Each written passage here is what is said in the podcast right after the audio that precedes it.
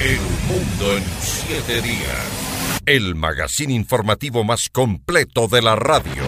La edición 95 de los premios Oscar, uno de los eventos más esperados del año en la industria del cine, regresa a su fecha habitual después de verse alterada en el 2021 por la pandemia y en el 22 por los Juegos Olímpicos de Invierno. Romina Cox nos cuenta.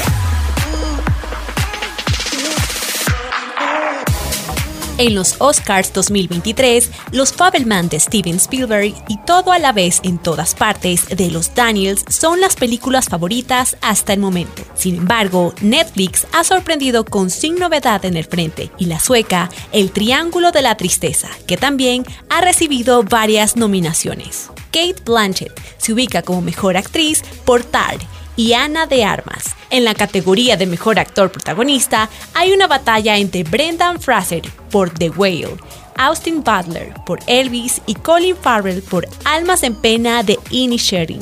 Aunque hay sorpresas y presencias esperadas en los nominados a los Oscars 2023, el cine de terror es nuevamente el gran olvidado. Alcarraz no está nominada a Mejor Película Internacional, pero Argentina 1985 sí. Los ausentes de esta gala continúan siendo las representaciones en español y premios para mujeres directoras. Romina Cox, El Mundo en 7 días.